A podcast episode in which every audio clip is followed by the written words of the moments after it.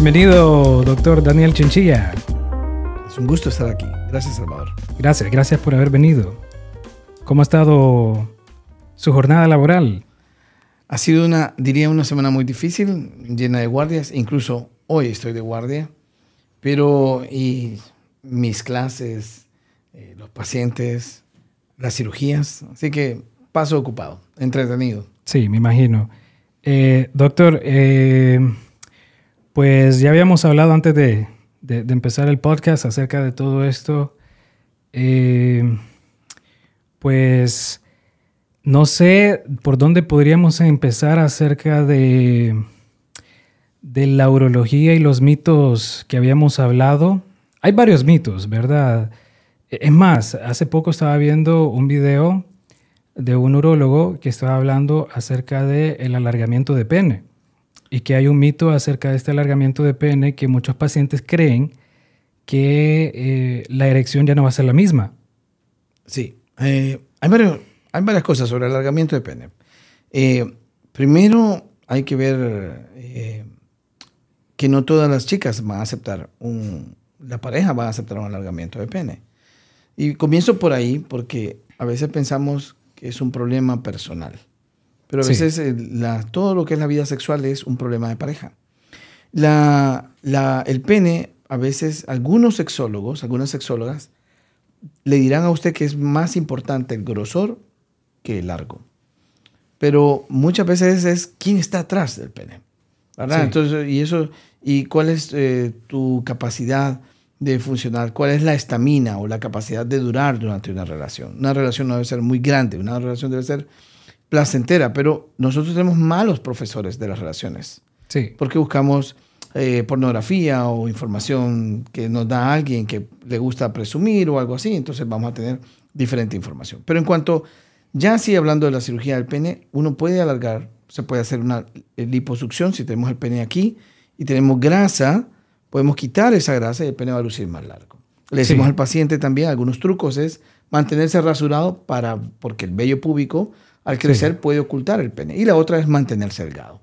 Mantenerse delgado ayudará a que el pene tenga, luzca su tamaño normal, porque muchas veces es una cuestión de óptica. Porque el, como el pubis, al ser eh, grasa, permite em, retraerse y, puede verse el verdadero tamaño del pene. Entonces es, es complicado. No todo el mundo le va a aceptar sí. un pene grande. Doctor, ¿hay alguna complicación en estos procedimientos? Puede haber, las cicatrices no siempre son bonitas, puede haber un, cambio en el ángulo del, pene. Y es una cirugía que no siempre el paciente va a quedar bien. El paciente tiene que estar estudiado, tiene que aceptarse como es y si va a aceptar y si va a hacerse un cambio, tiene que eh, mostrarse ese cambio. Esto es como una cirugía de nariz. Cuando se una cirugía de nariz, lo primero que hace el cirujano plástico es tomar una fotografía de su nariz, de su rostro, y enseñarle cómo se mira y cómo se va a ver después, cómo después una fotografía, después cómo ha sido, porque algunos pacientes creen que han sido así siempre y se ven... Em, ven que no, no ven sus cambios. Entonces es importante enseñar porque el, cerebro tiene un juego para donde le muestra que no, no eras así. Aunque el cerebro esté diciendo que si usted siempre ha sido así, usted al mostrar fotografías antes y después tiene que ver. Igual con las curvaturas del pene. Nosotros tomamos fotografía en la enfermedad de Peyronie, cómo está antes y cómo está después. Entonces, para que el paciente vea que hay un cambio. Sí. ¿Qué tan común es esta la, la enfermedad de Peyronie? La enfermedad de Peyronie nosotros la operamos eh, en una frecuencia de, de, uno cada dos meses aproximadamente. Eh, hay pacientes que tienen enfermedad de Peyronie, pero no, no se someten a salas de operaciones, no se someten a cirugía, porque valoran el costo, no es tan cara, por cierto, valoran eh, su actividad sexual y otra cosa que hay que valorar es si tienen la capacidad de penetrar a su pareja para poder tener una adecuada relación y si le molesta a la pareja. El paciente que llega es porque a su pareja le molesta y, o le produce dolor. En el peroné que decidimos operar cuando ya no duele. El peroné es, para el, que nos escucha y no lo sepa, una curvatura normal del pene por una placa de calcio que no permite que estire el, el, el, cuerpo cavernoso adecuadamente, que es como ¿Ha visto las fiestas de los niños que hay un payasito inflando globos? Igualito, es como un globo de esos largos que si está pellizcado toma una curvatura. Entonces nosotros o quitamos el pellizco o hacemos una, una contracudadura, una aplicatura al otro lado del pene y lo corregimos. Sí. Qué, interesante es eso, la verdad, porque, bueno, eh, de, base, la, cultura latina, doctor, eh, en estos temas como somos tan machistas, ¿verdad? Eh, casi la mayoría de, del hombre, ¿verdad? Eh, no va a este tipo de consultas, siempre se lo, se, lo, guarda. ¿ok? Y piensa de que hablar de esto es hablar de su virilidad, ¿verdad? Hablar de su, de su o, dudar de su masculinidad. Estamos cambiando. Las nuevas generaciones van más a la consulta médica. Hacemos ahora detección de cáncer de próstata más tempranamente que antes. Vemos problemas de disfunción eréctil más tempranamente que antes. Y ah, vemos ahora ya la llegada de la pareja al consultorio. Veo, tengo un problema de disfunción sexual y la pareja está a la par. O tengo un problema de eyaculación precoz y ella está a la par. Pero también vemos, entre múltiples historias, la, la pareja que, puede, que apoya y que está allí, y también la pareja que causa estrés, que lo vemos ahí. ¿verdad? Y ahí nosotros decimos que hay mujeres también que son al mismo tiempo eh, entre ayudadoras, también hay mujeres que, son, que pueden ser castrantes. ¿verdad? Y al decirlo así es, sí. Eh, hay gente que vive miserablemente, ¿verdad? Entonces voy a decirlo, no me refiero a miserablemente una mala casa, sino que una mala compañía, una mala pareja. El otro día revisaba a alguien y siempre le cuento la historia a mis alumnos y les digo yo, voy a revisarle, señor, ven, pase aquí al cuarto de, de examen físico y la señora grita, grita, o sea, se escuchará al otro lado donde están otros pacientes en la espera y dice, por favor, miren el tamaño del pene, doctor, vea que la tiene chiquita. Ese tipo de actitud es castrante. Y destruye, destruye. Que ese señor casi le digo, lo que usted ocupa es buscarse otra esposa. ¿Y qué le dijo el paciente? el paciente... Lo voy a pensar. el paciente casi todo el tiempo con su cabeza baja. Alguien que está en dolor, no en dolor porque por el tamaño de su pene, alguien está en dolor por lo que está viviendo día a día. Sí, es increíble, la verdad. Eh, pero, ¿usted qué cree, cuál cree que sea la razón por la que está pasando estos cambios, doctor? Eh, ¿Será ya la, ya la información ya accesible de parte de los pacientes con las redes sociales? Tú lo estás haciendo. Sí. Tú estás educando a un auditorio que pueden ser médicos, pueden ser cualquiera, cualquier persona tiene eh, entrada a ver estos videos y entender y tomar estos conceptos para sí. Por lo tanto, debemos de ser cuidadosos con lo que decimos, entregar la verdad sí. y eh, ser educadores. Yo soy un educador, eh, no soy formado para ser un educador, soy profesor en la universidad porque tengo esta especialidad de urología, pero es interesante entregar los conceptos correctos al paciente y a los médicos. Y somos, somos personas que nos miran, Salva. Sí. Nos van a ver y, y, la gente, algunos van a tomarnos como modelos. Querrán ser como nosotros. Entonces tenemos que tener cuidado de ser buenos modelos, de entregar adecuada información. Sí, así es. Eh, hay, otro, hay otro tabú, ¿verdad? Y esto, bueno, lo sé porque lo he escuchado de parte de los pacientes que van, eh, ya cuando ya están tratados por hiperplasia prostática benigna o ya está en una etapa temprana de cáncer de próstata, ¿verdad? Y siempre me dicen, doctor, ¿qué pasa si a mí me quitan la próstata? Eh, voy a perder mi virilidad, voy a perder mi masculinidad. Eh, he escuchado de que uno cuando ya eyacula ya no es lo mismo. Entonces, el paciente piensa que el acto de eyacular y la presencia del semen, ¿verdad? Es lo que representa su virilidad, ¿verdad? Eh, ¿Ha cambiado esto con los pacientes, doctor, o se sigue dando? Mm, se sigue dando, pero ya no es lo mismo que hace 10 años. El paciente ya llega con información, ya ha leído el tema, lo ha buscado en Internet, ha visto videos en YouTube, ha buscado en TikTok. Las nuevas generaciones buscan en TikTok su información eh, y obtienen esa información. De alguna forma esa información puede ser correcta o no puede ser correcta. O es una información que es correcta pero que no es aplicable al paciente. Cada caso es diferente. Entonces el paciente ya llega con una información. Entonces nosotros tenemos que ser cuidadosos. Su caso es esto. Hay que entregarle dibujos, hay que entregarles esquemas e información al paciente. Yo agarro la hoja de rayos X de ellos usualmente y escribo atrás o hago un dibujo de su próstata o un dibujo de su riñón y digo, voy a hacer este tipo de cirugía, va a pasar esto, puede pasar esto, puede pasar aquello. Em, nosotros, eh, en cuanto a la cirugía de próstata, si hay una verdad, que es que el paciente pudiera quedar con eyaculación retrógrada. La eyaculación retrógrada consiste en que al momento de eh, almacenar el semen para que éste sea expelido, ¿verdad? Ese se almacena dentro de lo que nosotros llamamos uretra prostática. Sí. En el momento durante la relación sexual, él entra, el semen entra dentro de la uretra prostática y cuando lo hemos operado, es el, la compuerta posterior de la vejiga, que une la próstata y la vejiga, ya está abierta por la cirugía. Entonces el semen puede caer en vejiga. Y el paciente va a sentir que eyacula, pero no va a ver su eyaculado. Y esta sensación eh, es diferente, no es mala, es diferente y se lo explicamos al paciente.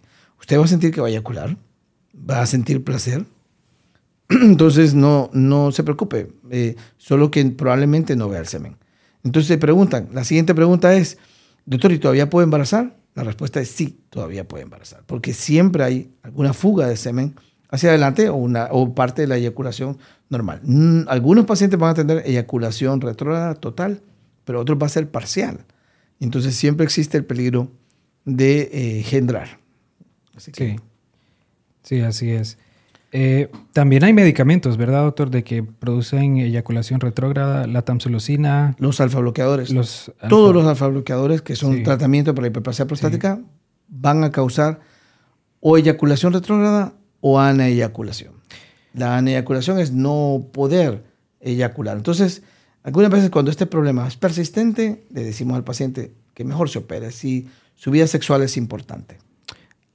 Es bastante el grado de pacientes, doctor, que le dicen, mire, doctor, este medicamento definitivamente me está fregando la naturaleza, cámbiemelo. Fíjese que eh, en la hiperplasia prostática tenemos pacientes muy añosos y hay algo que como médicos debemos de entender, y el público también debe entenderlo, que no existe una edad. O sea, nosotros vamos a tener, los varones vamos a tener 95 años y probablemente tengamos todavía deseo sexual. Nosotros tenemos pacientes de 90 años con su pareja recién, eh, que recién ha tenido un bebé o algo así, y ellos, y hay que, hay que eh, comprenderlo, ¿verdad? Eso eh, la, el deseo, la, sexualidad es, va para toda la vida. El problema es que a veces se apaga esa sexualidad eh, por tratamientos.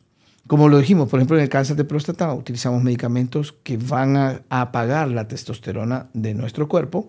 Y entonces el paciente va a perder el interés en la sexualidad porque la testosterona que circula es mucho menor. Sí, hay medicamentos que pueden causar eyaculación retrógrada y nosotros a veces cuando el paciente le interesa tener un hijo, o le está dando problemas, tenemos que cambiarlos.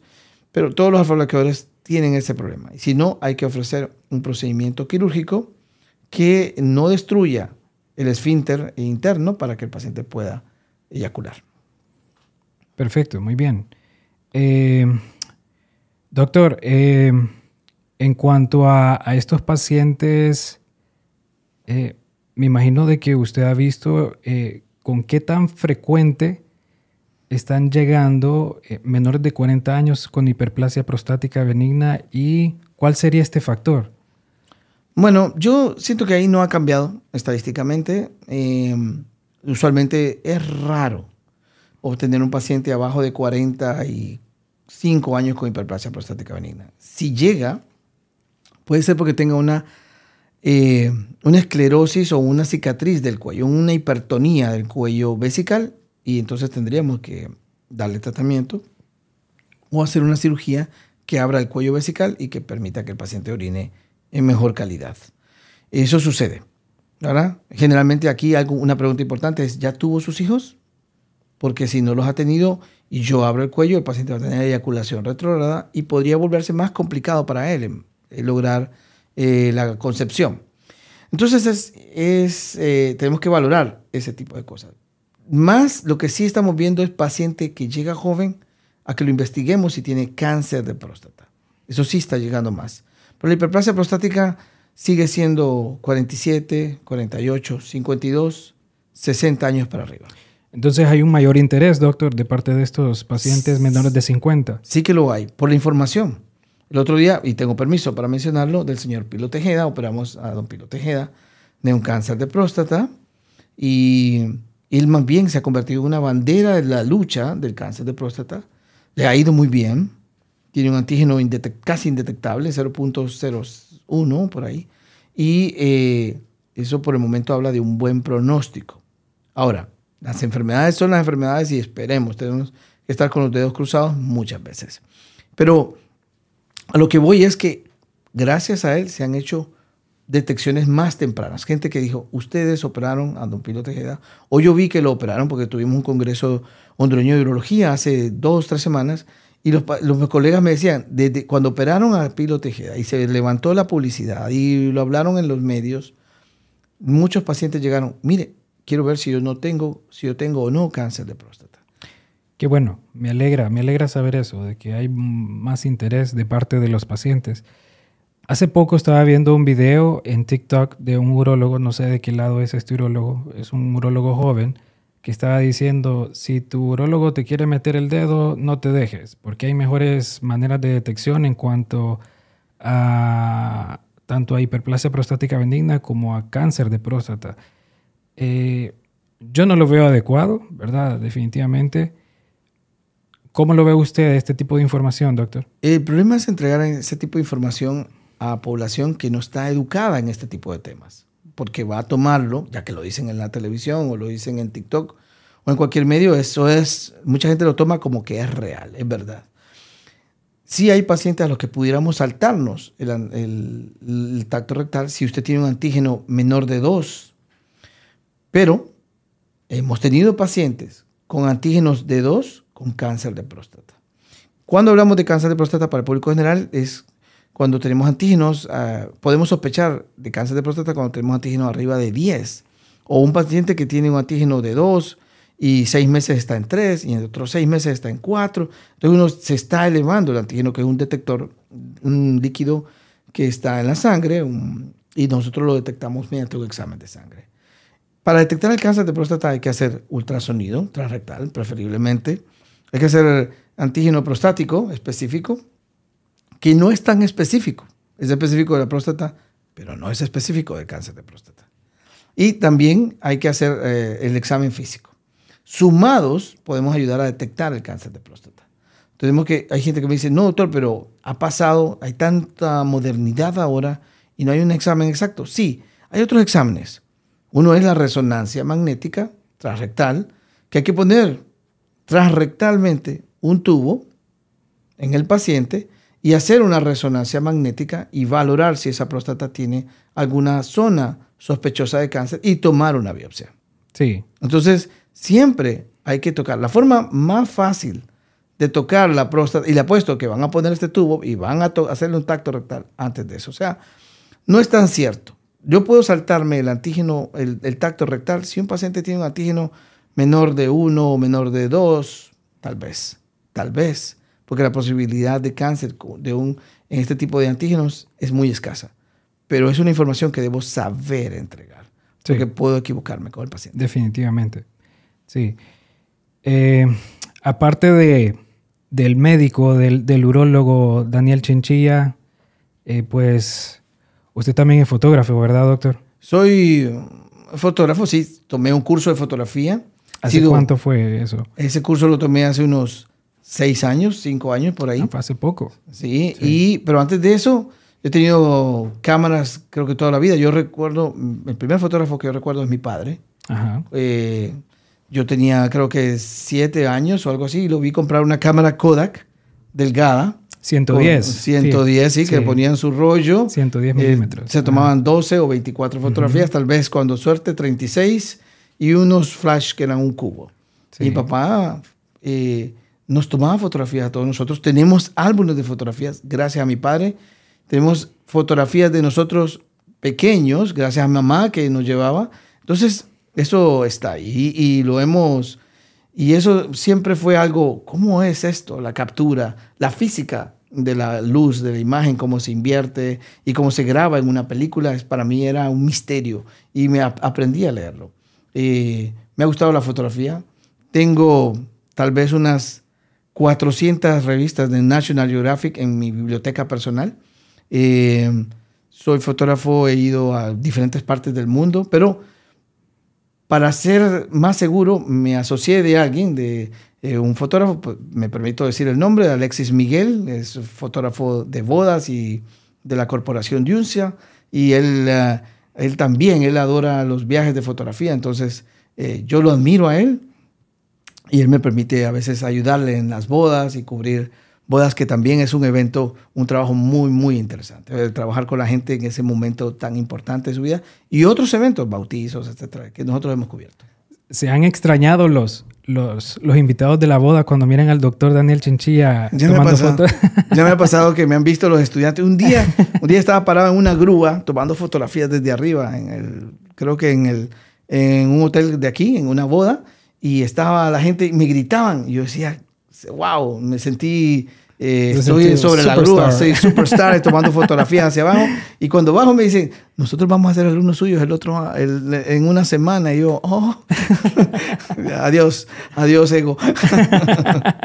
Así es eso. Doctor, y de todos los lugares que ha ido, porque usted ha ido a muchos lugares, doctor, eh, tomando fotos, ¿cuál ha sido el lugar que más le ha impactado? Eh, en, cuanto a paisajes, cultura, para retratar esto en imágenes? Creo que cada lugar tiene sus cosas. tal vez si me permitiría decir algunos, así rápidamente. Eh, Islandia, el color de Islandia, negro, gris, verde, la nieve, eh, el frío, eh, la sensación de desolación en algunos lugares y al mismo tiempo de belleza. Es increíble la luz, la cultura. Nosotros madrugamos a algunos lugares para tomar fotografías Salíamos a las 2 de la mañana con una temperatura de menos 3 grados centígrados y llegaba después a 16 grados centígrados en el día.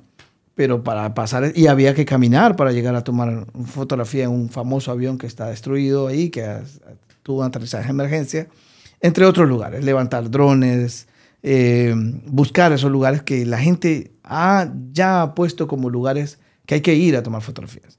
Me ha gustado. Me gustó Tanzania, en, Tanzania los animales, estar cerca de un león o de un leopardo, fotografiarlo, buscar em, los cinco grandes, que son el elefante, el búfalo, el leopardo, el león y el rinoceronte.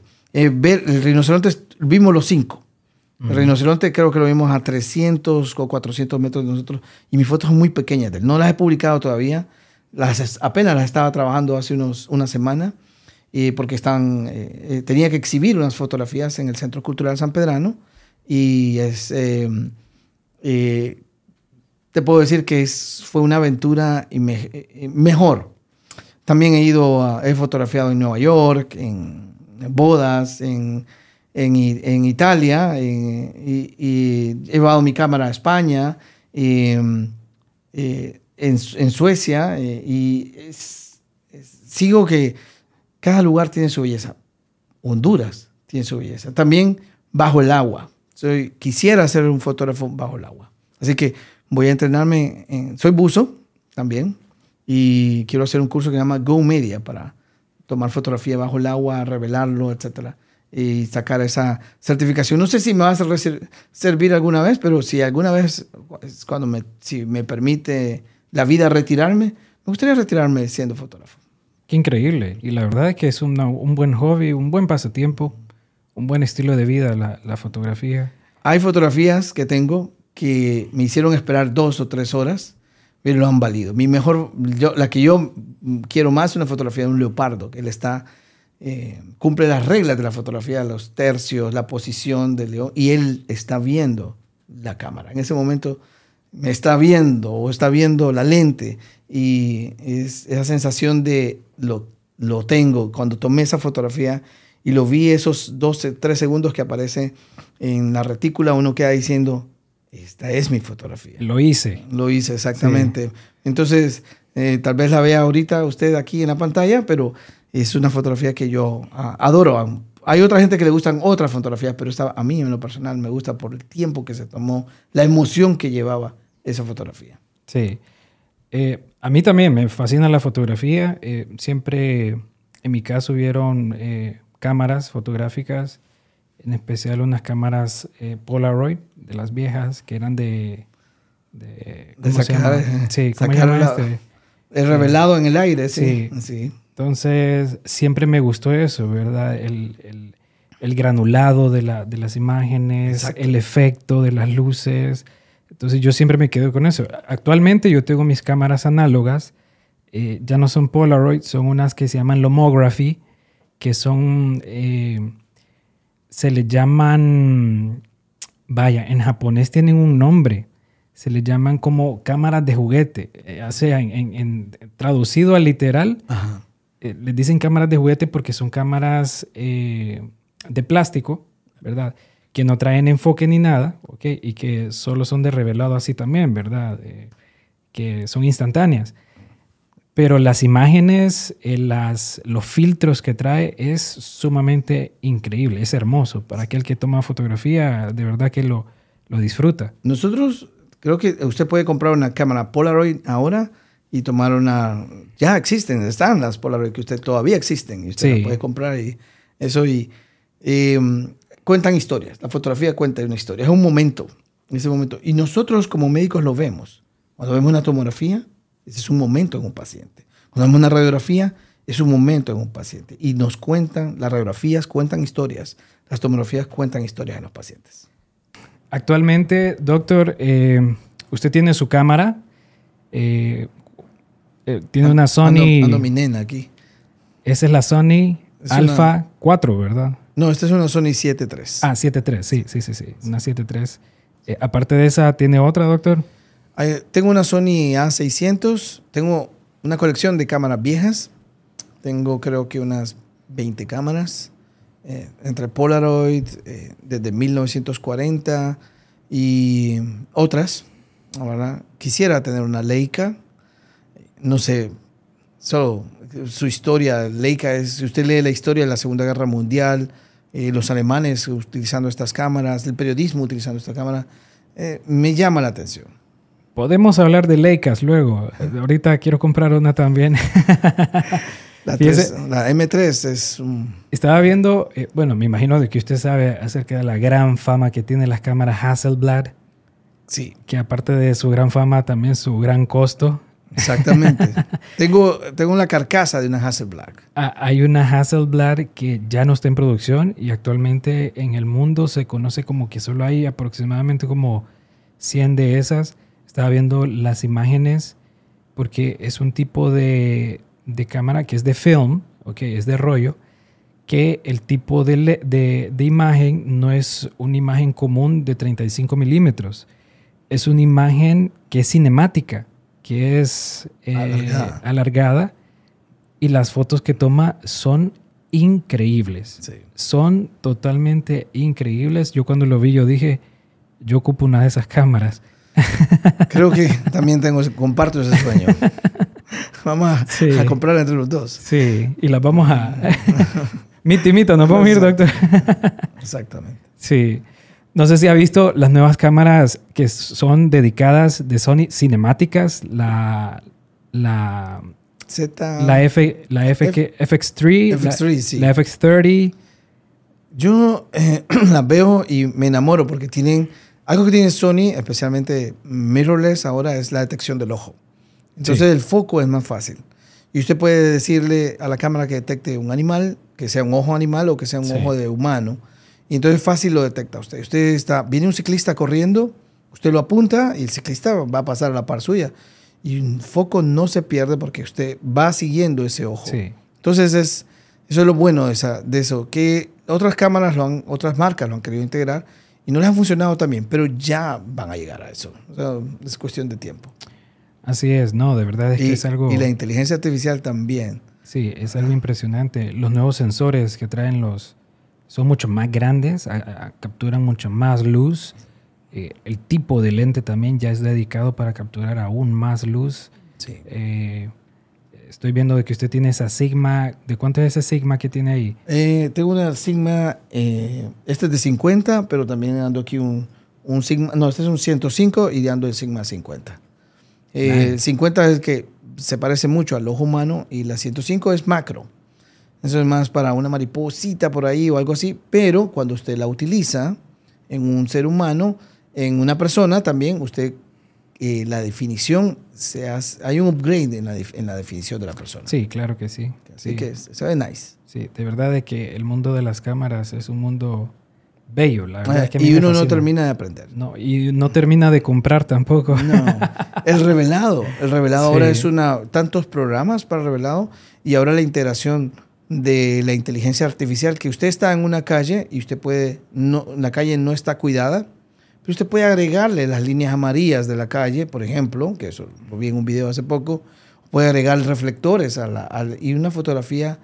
eh, aunque na- en el fondo hay una fotografía, usted ha, ha cambiado con inteligencia artificial muchas cosas. Puede crear una tormenta al fondo en un escenario. Y yo Sí. el otro día hice una, una preboda, en una declaratoria. Una, el tipo se llega y un amigo mío precisamente se le declara a su novia y a fondo hay una tormenta eléctrica. Y es una tormenta eléctrica real, lo digo ahorita porque no, porque cuando ellos vean su fotografía, vean su fotografía, se ve el rayo cayendo al fondo mientras ellos están eh, viéndose el uno al otro. Eh, y ahora usted lo puede hacer sin que exista una tormenta real. Entonces, ah, hasta dónde va a llegar eso es interesante. En medicina, la inteligencia artificial nos va a servir también para eso. Casualmente con, con quien está, he estado hablando de esto ha sido con el doctor Thompson y con el doctor también Juan Carlos Corea, que con él pronto va- vamos a estar aquí hablando acerca de eso y estamos hablando de, las, de los efectos y las repercusiones que va a tener la inteligencia artificial en la medicina. Van a haber repercusiones positivas Y negativas. y negativas, ¿verdad? Siempre, siempre hay un balance en cuanto a esto. Eh, sin embargo, yo siento de que hay más cosas positivas que negativas. Tiene que ser. Tiene que ser. No, no. eh, tenemos que ver que va a ser, por supuesto, más fácil que estudiar. Yo, cuando yo estudié, no tenía un celular donde buscar un tema. Tenía que ir a una hemeroteca, buscar un fichero, ver qué revistas estaban sobre ciertos temas, pedirla, esperarla. Y a veces me decían, venga en tres días. Cambio, usted ahora hace la búsqueda y le dicen, cuesta dos dólares, cuesta tres dólares, cuesta cinco dólares o es gratuita. Entonces, usted la obtiene esa. Es una información de una forma más diferente y eficaz. Eh, que lo haría usted efectivamente, más rápidamente lo puede convertir en un médico. En otros lados del mundo tenemos que recordar que la medicina son cinco años, son seis años, no ocho años como en Honduras. Eh, y a, la- a veces uno deja unas tareas y uno le puede decir, al- yo- ya hemos hecho, el otro día tenía que exponer en el Congreso Médico Nacional y, y le digo yo al chat GPT, ayúdame a crear un, eh, sobre eh, punción de riñones con ultrasonido. Mis primeras tres diapositivas me las entregó chat GPT, porque tomé el texto y lo puse ahí y de ahí arranqué con lo mío. Ya no seguí revisándolo más, pero tenía estadística y tenía bibliografía que el mismo ChatGPT entregaba para este tipo de temas. Entonces uno queda pensando, así, es una facilidad. Eh, y está bien, pero también viene, eh, tenemos que hacer la práctica. Yo soy de los profesores que todavía digo, dibujen, escriban, no con el ánimo de que hagan copy para que no hagan copy paste y para que exista ese ejercicio de que lo tuvieron que haber leído para transcribirlo en una página que ellos mismos han escrito. Sí, eh, ¿hay alguna ventaja que habría en cuanto a la inteligencia artificial, supongamos con ChatGPT, en cuanto a su práctica de la urología, doctor? Sí, sí que la hay. ¿Usted piensa de que en algún momento ChatGPT va a ser un aliado suyo para una detección temprana del cáncer? Creo que sí, incluso para el tratamiento. ¿Por qué? Porque esta es información acumulada en computadoras y yo puedo buscar algo que se aplique. Hay fórmulas, por ejemplo, en el cáncer de próstata que yo puedo decir, bueno, este paciente tiene esta edad, tiene este resultado histopatológico y eh, tiene este eh, antígeno prostático y puedo ayudar, según estos resultados, a promover, a decirle, bueno, usted ocupará quimioterapia, ocupará una cirugía.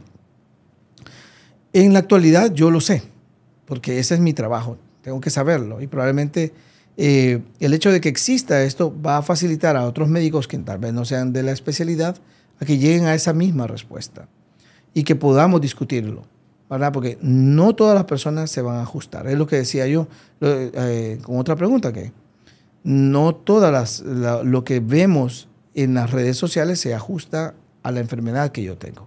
Entonces tenemos que tener ese cuidado con los pacientes. Sí, va a ser un aliado va a ser un aliado porque a medida que encontramos información y lo alimentamos, vamos a llegar a, a, a tratamientos para el paciente o auxiliarlo con tratamientos o con información que él ocupa. Actualmente se está conversando bastante de, de, esto de la... Bueno, hay una gran preocupación a nivel mundial porque se está hablando de que van a haber muchos trabajos rudimentarios que van a desaparecer porque la inteligencia artificial los va a hacer de mejor manera y de menos costo. ¿Usted cree de que en algún momento va a pasar eso con la medicina, de que la inteligencia artificial va a suplantar al urólogo, que la inteligencia artificial va a suplantar al cirujano general? No lo creo. No lo creo, por lo menos no en nuestros países. O no lo veo todavía, ni incluso ni en Estados Unidos. Una, cuando la pandemia me quedé atrapado en Nueva York y eh, para salir de ahí tuve que viajar a Pensilvania para tomar un avión de regreso a Honduras. Mi sorpresa fue que, que las tiendas estaban abiertas, pero no había quien cobrara. Y es que yo tenía que cobrarme yo mismo. Entonces, pasar los productos frente a una... y, pasar mi tarjeta eh, para que yo mismo me cobrara. Eh, no veo todavía esto en el futuro. Puede ser que sí, la medicina ha cambiado. Pues yo, hablar del futuro siempre va a tener malas respuestas. Esto sería mejor preguntárselo al señor Isaac Asimov, a uno de esos escritores eh, que realmente visualizaban el futuro de una forma diferente a lo que nosotros lo vemos. Yo creo que sí, hay algunas aplicaciones para esto, pero no para todas. Por ejemplo, en trauma, ¿quién va a poner la sutura? ¿Sabe que hay robots que nos ayudan a operar? Pero atrás, sí, el robot Da Vinci o su versión eh, china ahora, o otros robots que han salido, nos permiten ayudar, pero hay un operador que pone al robot en posición, hay que poner al paciente en posición, hay que cargar las grapas de la grapadora, hay que eh, poner sutura al porta y eso no lo hace el robot. Tenemos que hacerlo nosotros o una enfermera o un auxiliar. En un cuarto donde hay una cirugía de robots, hay más personal, hay tres veces más personal para tratar de hacerlo. La ventaja del robot es la precisión, la visión magnificada que nosotros podemos ver en una pantalla ahora, en donde estamos poniendo el punto y vemos el punto la aguja la vemos así, de este tamaño, como que fuera una sandía, cuando en la realidad es del tamaño más pequeña que una moneda, o tan pequeña como una moneda de 20 centavos. Entonces, esa proximidad y esa, pues, eh, podemos ver y respetar los tejidos eh, sin destruirlos, con una fineza exquisita. Sí. La verdad es que ahí con la inteligencia artificial, pues es algo que definitivamente ya nadie lo puede parar, doctor. Ya es algo de que va a convivir con nosotros. Incluso en la fotografía. claro que sí, ya se está viendo bastante con esto de que hay una nueva versión de, Photoshop que ya lo trae que se llama, creo que se llama Firefly, algo así. Firefly, sí. Sí, increíble, sí, he visto un montón de, videos como... como ¿Cómo hacerlo? Cómo mejoran las fotos, cómo le agregan un montón de cosas solo poniendo... Eh, Quiero un avión al fondo, avión, eh, combate aéreo en, el cielo. Sí. Pues ahí solo habría que esperar y ser espectadores de lo que se viene en cuanto a, a, la inteligencia artificial. Sí, no tengo la respuesta para esa pregunta, pero no, veo, no nos vemos sustituidos todavía en los próximos años. Más bien tenemos que recordar que Honduras, ahorita hay una diáspora en Alemania y en otros lugares donde, donde no hay tanto estudiante de medicina como hay en América Latina tenemos latinos en Estados Unidos, latinos, médicos latinos en Alemania en otros lados. Tanto como ha sucedido por parte de la India, que está entregando eh, eh, su personal médico a otros lados del mundo porque no lo hay. Sí, no, es, es algo increíble esto, ¿verdad? Sí. Bueno, doctor, ahora vamos eh, con el apartado de emergencia, historias del Catarino. Sé de que usted tiene más de 20 años de, relatos que contar. ¿Hay uno de que usted siente de que tiene que compartir hoy? Um, si veo así, vienen muchas historias a mi cabeza, pero muchas son muy, muy, muy médicas. Tal vez algo que tenga un componente más humano, sí. Um, tengo un paciente que se llama Ángel, que eh, es amigo mío y me escribe de vez en cuando y me manda eh, un saludo, etc. un paciente al que le cayó un árbol mientras trabajaba. Y también tengo otro muchacho que se llama Cristian, que a ese sí le voy a contar a Cristian. Es un niño que lo atropelló un autobús en, en Progreso. No he vuelto a saber mucho de Cristian, pero sufrió, siendo un niño, sufrió múltiples cirugías por brigadas médicas, cirugías de uretra. Es, nosotros en aquella época no hacíamos uretra, ahora sí hacemos uretra, pero no la hacemos tan, al nivel de que vino el mejor urólogo de uretra del mundo, en esa época el doctor Allen Murray, junto con su contraparte, otro urólogo, eh, tal vez en el número uno también, compitiendo con, con el que es el doctor Henry Ruiz. Entonces, estos dos urólogos que no tenían una clara relación entre ellos se unen y vienen a operar a este niño en una brigada. Precisamente, eh, no en una brigada, sino que en un viaje expreso solo para operar a un niño. Eh, nosotros, yo me los encontré en un congreso y presenté el caso, mire, usted estaría interesado. Ellos vieron el caso y vinieron y viajaron a Honduras. Ellos han viajado a Honduras, ellos ya, habían viajado a Honduras en misiones médicas, entonces al tener esa historia, entonces lo hemos, hemos tenido.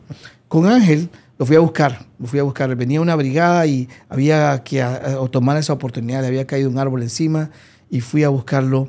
Eh, manejé al lago Yohoa, buscando, busqué su expediente por más de cinco días hasta que encontré su nombre y su probable dirección. Y resulta que el pueblo, el nombre de ese pueblo, Limonar, esas aldeas que se llaman el Limonar, resulta que no hay una en Honduras, son miles de aldeas que se llaman el Limonar. Entonces fuimos a buscarlo por ahí. Pero tiene limones, doctor. Mm, debe tener. Entonces eh, lo encontramos y le digo, viene una brigada pasado mañana, necesito que llegues al Catalino Rivas fue el primer paciente o segundo paciente que operó la brigada y le dedicó todo su tiempo y él ahora ya no usa sondas gracias a eso. Eso puede pasar. Son historias así de eso. También tengo historias de que me han regalado gallinas, eh, cerdos, eh, de gente agradecida. Y eso usted lo miraba antes en las películas del padrecito, el médico del padrecito, donde le llevan eh, animalitos o comida. Eso nos pasó a nosotros. No sé, todavía me pasa, y me llevan aguacates y perfumes, camisas, eh, cerdo, etc. Entonces es, tengo muchas historias de ese tipo, positivas y, negativas. Y cuando son perfumes y camisas, doctor, y llega a la casa, tiene que explicar de Tengo que explicar. Sí. Hay que explicar, claramente. Sí. Pero doctor, ¿hay algo que usted dijo, no es posible que pudo haber pasado esto? hay historias... Hay, en cuanto a lo, médico, se me, se me viene, por ejemplo, lesiones eh, que han sucedido en pacientes que están, eh, que no teníamos sangre, por ejemplo, o eh, que no tenemos cómo hacerlo. No sé si, tal vez contarte que a veces he tenido que ir a, yo no trabajo en el Leonardo Martínez, a veces voy a Leonardo Martínez a hacer cirugías porque tienen emergencias y uno va, uno va a hacerlo y ellos me ayudan y me prestan el quirófano. No sé si eso cabe dentro de eso de contarte. Ah, ya, tengo una. Un paciente que tenía disfunción eréctil, ¿verdad? Y ah, utilizaba una pajilla, se ha puesto una pajilla dentro del pene y llega con una pajilla a la emergencia y eh, la pajilla se había perdido. estaba, estaba dentro, entonces tuvo que entrar con una cámara y buscarla. Tengo otra historia de un que fue famosa esa historia porque había pasado eh, este paciente un eh, zapatero, está reparando un zapato, sus cuchillos son súper filosos, y al jalarlo atravesó su, su mantel que lo protegía y se cortó su pene. ¡Wow! El, paciente llegó y su pene llegó en una, lo llevaron en una bolsita. Corte limpio, doctor. Corte limpio, corte limpio. Y lo llevamos a sala de operaciones y lo hicimos el reimplante del pene, que fue exitoso, ¿verdad? Eh, y logramos eh, pegar este pene. Estuvimos operando creo que cuatro o cinco horas. No teníamos microcirugía, no teníamos lupas y hemos hecho esta reparación. Y nos llamaron de Radio Colombia eh, nos llamaron de Miami, nos llamaron de Nueva York para preguntar por esta historia. Eh, yo tenía miedo de dar una entrevista, no sabía qué decir, no sabía cómo hacer. Entonces, las de radio eran como fáciles. Sí, pasó esto y uno contaba. Pero llegaron ahí con unas cámaras, ya no quería poner mi rostro. no había uno que, qué cara poner, pero son de alguna forma logros.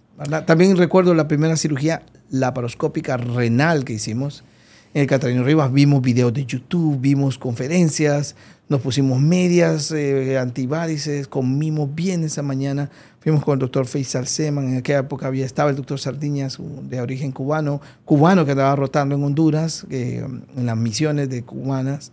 Eh, el doctor Salvador Ités y su servidor y eh, fuimos y hicimos la primera cirugía. Estas nos preparamos para quitar un riñón. Nos preparamos para ocho horas, porque habíamos leído que algunas duraban ocho horas. Nos tardamos 40 minutos y después no teníamos nada programado. Entonces nos fuimos al mercado Guamilito. A comer baleadas. A, comer a un lugar donde venían desayunos con chicharrón. Y ya habíamos desayunado, pero volvimos a desayunar. Un segundo desayuno como los hobbits. Qué nice, qué nice. La verdad que yo recuerdo, doctor, eh, una vez yo estaba de interno, eh, era, creo que era como un, recuerdo de que era un fin de semana, eh, porque igual los fines de semana también las especialidades solo están por llamado. Exacto. Entonces, recuerdo que había llegado un señor con un globo vesical, okay, pero llevaba días con ese globo vesical y el dolor de ese señor se le miraba en la cara. Okay, y recuerdo de que lo estuvimos esperando usted, doctor, porque a usted lo llamaron para, para esa emergencia. Eh, póngale de que el señor llegó tipo 7 de la noche, usted terminó llegando tipo 9, me imagino porque también tenía emergencias que, que ver. Pero usted llegó tan fresco, ¿verdad? Y nos llamó a todos, vengan, pasamos para, ¿se acuerda cuando estaba el mini quirófano? Ah, exacto. En observación B. Y nos llevó para allá, eh, pidió una, eh, eh, vaya. Bisturí. Un bisturí, perdón, se me cae. Un bisturí pidió una. Hemostática. Ajá. Sonda en la punta. ajá, exacto. Doctor, fue algo tan rápido que usted hizo y el, y el alivio que sintió el paciente en ese momento fue instantáneo. Los pacientes con retención son pacientes agradecidos. Sí. Que miran el rostro a uno sí. y, y, dicen gracias. El dolor en la vejiga, cuando la vejiga está distendida, es, es cruciante, es un dolor que, que puede causar un shock neurogénico y matar a un paciente. Ahorita que lo estaba diciendo, yo recuerdo una vez que en, medicina interna, la unidad de urología en el Catalino Rivas queda frente a Era un cosulito. Sí. Todavía sigue Todavía sigue siendo ahí.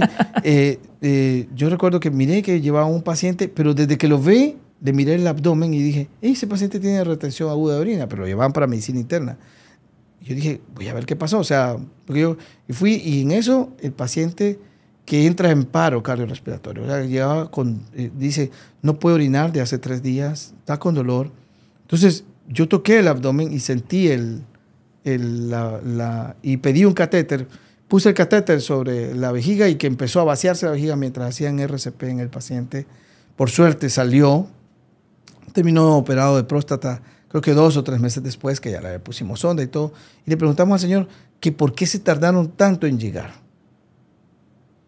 Y me dijo, no recuerdo el nombre del pueblo, pero me dijo, 18 horas me tomó llegar caminando porque se murió su, su mulo, se había muerto hacía, su mula, perdón, hacía, hacía tres o cuatro días, y le había tomado 18 horas llegar con el dolor hasta la carretera.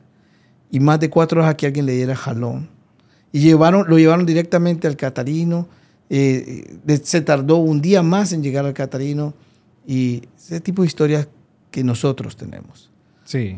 También recuerdo, yo trabajé en el ejército, trabajé en el desminado y una vez nos llamaron de un pueblo.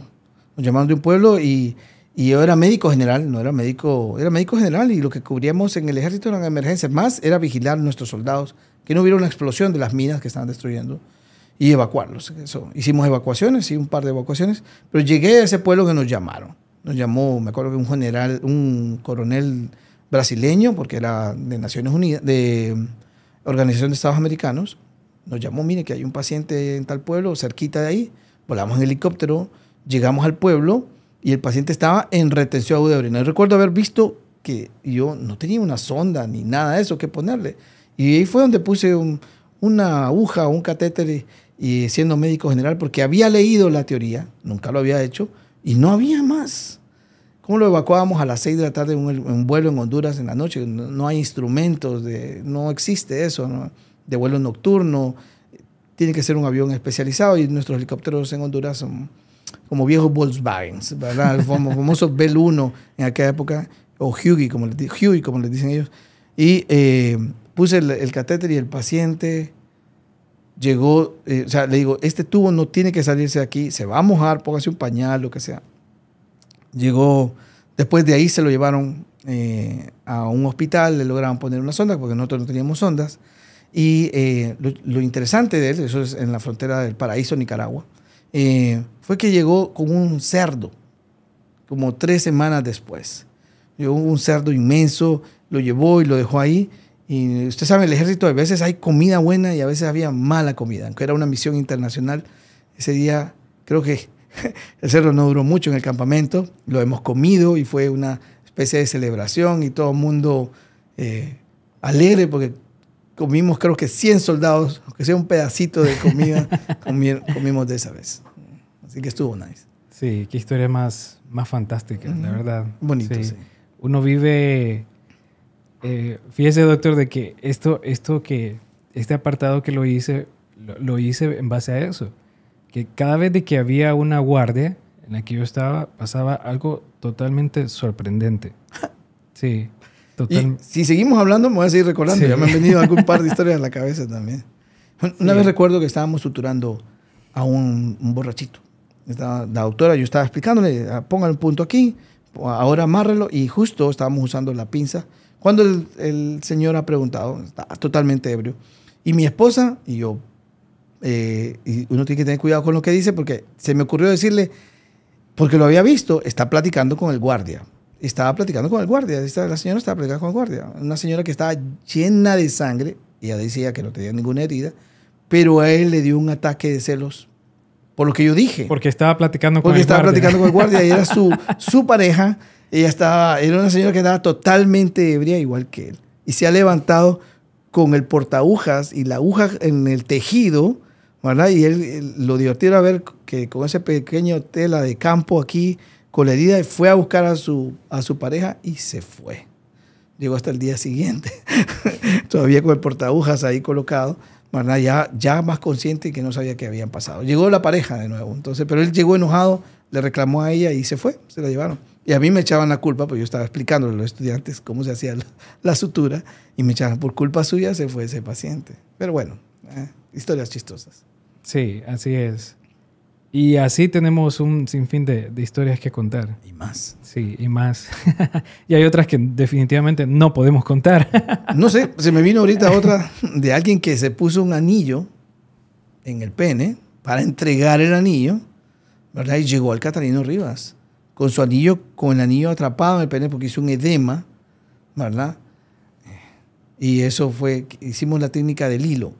Pusimos un hilo, hicimos el rollito y lo íbamos sacando poquito a poquito. Creo que nos tardamos una hora en sacarlo. Entonces decía el paciente al final, me dejaron so llamado. Doctor, ¿y qué tan grande es el anillo o qué tan pequeño? Siguiente pregunta, por favor. Sí. Doctor, hay, un, hay una historia que, que, me pasó a mí con el doctor Jesús Alberto Chinchilla. Una vez estábamos, ya, habíamos presentado eh, un caso clínico con él. Yo, yo era estudiante de él en, en Semiología 2. Estábamos presentando un caso clínico en medicina interna de hombres, en sala de hombres. Ahí estábamos. Pues terminamos de ver la, el caso, todo. Nos quedamos ahí en la sala, ¿ok? En el pasillo con el doctor estábamos discutiendo de estos casos. Recuerdo muy bien ese día, recuerdo también que el doctor Chinchilla eh, siempre se ponía su iPad aquí sobre la, la axila. Sobre la axila y, estábamos platicando y él tenía el iPad aquí. Él estaba, eh, su espalda estaba viendo la entrada del pasillo de, de, sala de hombres. Yo estaba viendo hacia la entrada y estábamos enfrente a una, eh, en una sala donde estaba eh, un paciente convicto. supe yo que era convicto porque tenía sus esposas eh, justamente en la, en la camilla y habían unos policías resguardando ahí la sala. Doctor, pasó algo tan sorprendente en, cuestión de segundos que ni el doctor Chinchilla ni yo nos dimos cuenta cómo ocurrió y en qué momento ocurrió. El rollo es que ocurrió y de la nada se empieza a llenar de militares, pero en cuestión de segundos, doctor. Se llena de militares y nos han puesto sobre la pared, a mí y al doctor Chinchilla, con pistola así, y a todo mundo también. Y nos empiezan a decir los militares, ¿verdad que ustedes fueron? ¿Verdad que ustedes fueron? Y nosotros no sabemos de qué estaban hablando. Y el doctor Chinchilla le decía, ¿qué está pasando? ¿Por qué me entienden así? Cuando volteamos a ver a la sala donde estaba el convicto, el convicto ya estaba muerto. Dios. Ya estaba muerto. ¿Qué ocurrió en ese momento? Que en ese momento que yo estaba ahí de frente con el doctor Chinchilla, justamente en la sala, llegó alguien vestido de médico, okay, entró como Pedro por su casa a la sala, Nadie le preguntó quién era, nadie le preguntó usted es médico, usted es enfermero, usted es estudiante de medicina, nada. Igual los policías vieron de que él entró, no dijo nada. Me imagino que este hombre llevaba algo en su bolsa, algún tipo de de medicamento algún tipo de droga intravenosa. Se lo puso en, en su catéter y así como se lo puso, se largó y nadie vio absolutamente nada fue algo totalmente que hasta el, hasta el sol de hoy yo todavía quedo perplejo. La, la, capacidad, la pericia de esta persona de haber hecho eso de manera tan, tan... Audaz. Tan audaz, sí. Y uno, uno oye esa historia y uno le da escalofríos porque vivimos un paciente en una sociedad que, que es convulsa con la violencia. Eh, y usted va a vivir niveles de violencia a todo nivel, en este caso a nivel medio, en ese nivel que es la medicina. Pero usted ve la violencia en la calle, el chofer del, del autobús que lo insulta o que le quita la pasada de vía o que se mete por la derecha y se sube a una acera. Y a veces hay personas ahí esperando y ya tienen que correrse para, para que pase un autobús. Entonces, vivimos en eso. Y yo les digo a, mis estudiantes que así como manejan ellos, Así se lleva la política en nuestro país. Nos subimos, los políticos se suben sobre la acera y manejan por el lado derecho y se insultan unos a otros. Y, uno queda al, final, es injusto, pero pareciera que estamos bien representados. O sea, falta más cultura, falta más la cultura, falta más la educación para que nosotros todos cambiemos. Y te felicito, Salvador, por este tipo de programas porque trae educación, trae experiencias de personas, pero también trae educación y el deseo de leer, el deseo de aprender, el deseo de escuchar, el deseo de ver cosas que sean positivas. Sí, doctor. Entonces, la, razón por la que yo hice el, podcast eh, fue porque desde pequeño eh, yo me crié en un ambiente de radio. Mi papá fue director de radio, fue locutor tenía su, su programa de radio y yo tengo mis primeros recuerdos de, porque uno siempre tiene esta, esta imagen de, del padre, ¿verdad? Que es el héroe de uno, ¿verdad? Que, que uno quiere ser como su padre. Yo recuerdo esto, estos momentos con mi papá en los que yo fascinado lo escuchaba en la radio y, él tenía un dicho, siempre cuando terminaba la, eh, su programa en la radio, él decía, yo soy Salvador Acosta y mi vida es la radio, así decía él. Entonces, a mí me fascinaba eso, o sea, y yo me imaginaba diciendo esto también, ¿verdad? Entonces, en algún momento, esto, cuando comencé a, plantear esta idea desde muy joven, pues yo lo planteé en la radio, ¿verdad? Pero esta idea fue evolucionando a medida también todo lo demás fue, fue evolucionando y pues se creó en, esto del podcast. De igual manera, eh, sí, definitivamente eh, lo hago también para eh, generar la cultura del podcast. ¿okay? Sí hay podcasts actualmente en Honduras, hay varios, pero no están creando contenido de valor. ¿okay? Hay contenido, pero no contenido de valor. ¿Okay? No podría decir contenido basura porque tampoco puedo decir eso, ¿verdad? Pero no es contenido de valor. como somos un medio médico, hay algo que yo le digo a mis estudiantes. Eh, usted, otras carreras, otros, sus compañeros de colegio ya se graduaron de abogado, ya se graduaron de, de peritos mercantiles, ya son arquitectos, algunos son ingenieros, y usted sigue estudiando y no se ha graduado. Ya tienen casa, ya, ya, ya se casaron. Su nivel cultural, el nivel cultural de un médico es, ah, es más alto. Entonces, no, no veo porque no debemos leer más, porque no debemos admirar un libro, porque no debemos admirar la poesía. Si cuando salimos en el pueblo a donde vamos, nos ven como unos líderes, per se, usted ya es un líder.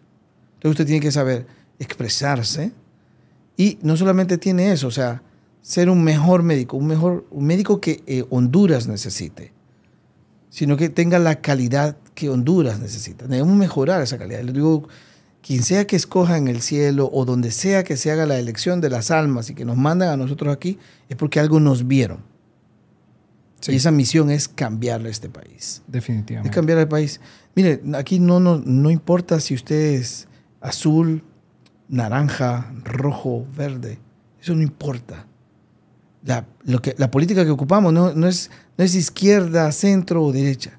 La política que ocupamos o el político que ocupamos es el político honrado. El que de verdad se interese. El que se interese por su país. Pero no, entra usted y lo mira ya entregando dinero, coimas, viendo cuánto hay bajo la mesa, no tiene que pasar bajo la mesa para hacer un proyecto. Entonces nos decepcionamos porque tenemos más de lo mismo. Más de lo mismo. Entonces, no hay una visión de cambio todavía. O sea, no ve usted el futuro. Usted ve a alguien tirándole piedras a un edificio y es un líder negativo. Es un ejemplo que no debemos seguir, que no debemos copiar. Y ojalá la, la generación nos van viendo cada vez más. Y este tipo de programas ayudan precisamente a eso, a ese enriquecimiento de la cultura. Gracias, Salvador. Y está invitado cuando usted prefiera, doctor. De verdad de que aquí las puertas están abiertas. Es un honor. Sí. En otro hablamos de poesía y de libros. Sí, claro, sí. Ah, de libros. O de museo. sí, sí.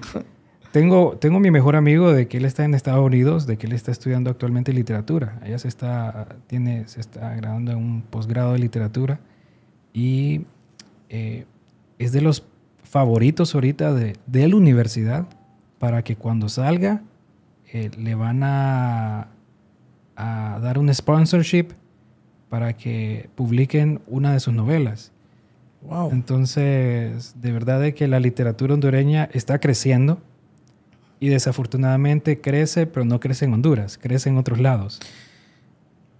Yo eh, me gustan muchas historias, por ejemplo, La Catedral del Mar mm, de, y de Alfonso Falconés, eh, escrito allá en Barcelona, me encanta esa ciudad, por cierto. Eh, me, me, gusta eh, Los Pilares de la Tierra, por ejemplo. Yo quedo pensando, ¿cuándo algún hondureño va a escribir una novela de los mayas? Una historia del príncipe maya, heredero de Copán, que tiene que enfrentarse contra los guerreros eh, que vienen de allá, de, de, la zona de Flores, de, de, de, Guatemala. En aquella época no se llamaba Guatemala. Entonces, ¿cuándo vamos a crear? ¿Cuándo alguien, un hondureño se va a sentar así y se va a entrevistar con nuestros arqueólogos, con el señor eh, Barahona, si mal no recuerdo, y preguntarle eh, eh, cuál era la distribución del ejército? ¿Qué nombres mayas podríamos escoger? ¿Cómo se llamaría una princesa en maya? ¿Cómo se llamaría eh, un líder religioso en maya? ¿Cuáles eran las costumbres religiosas?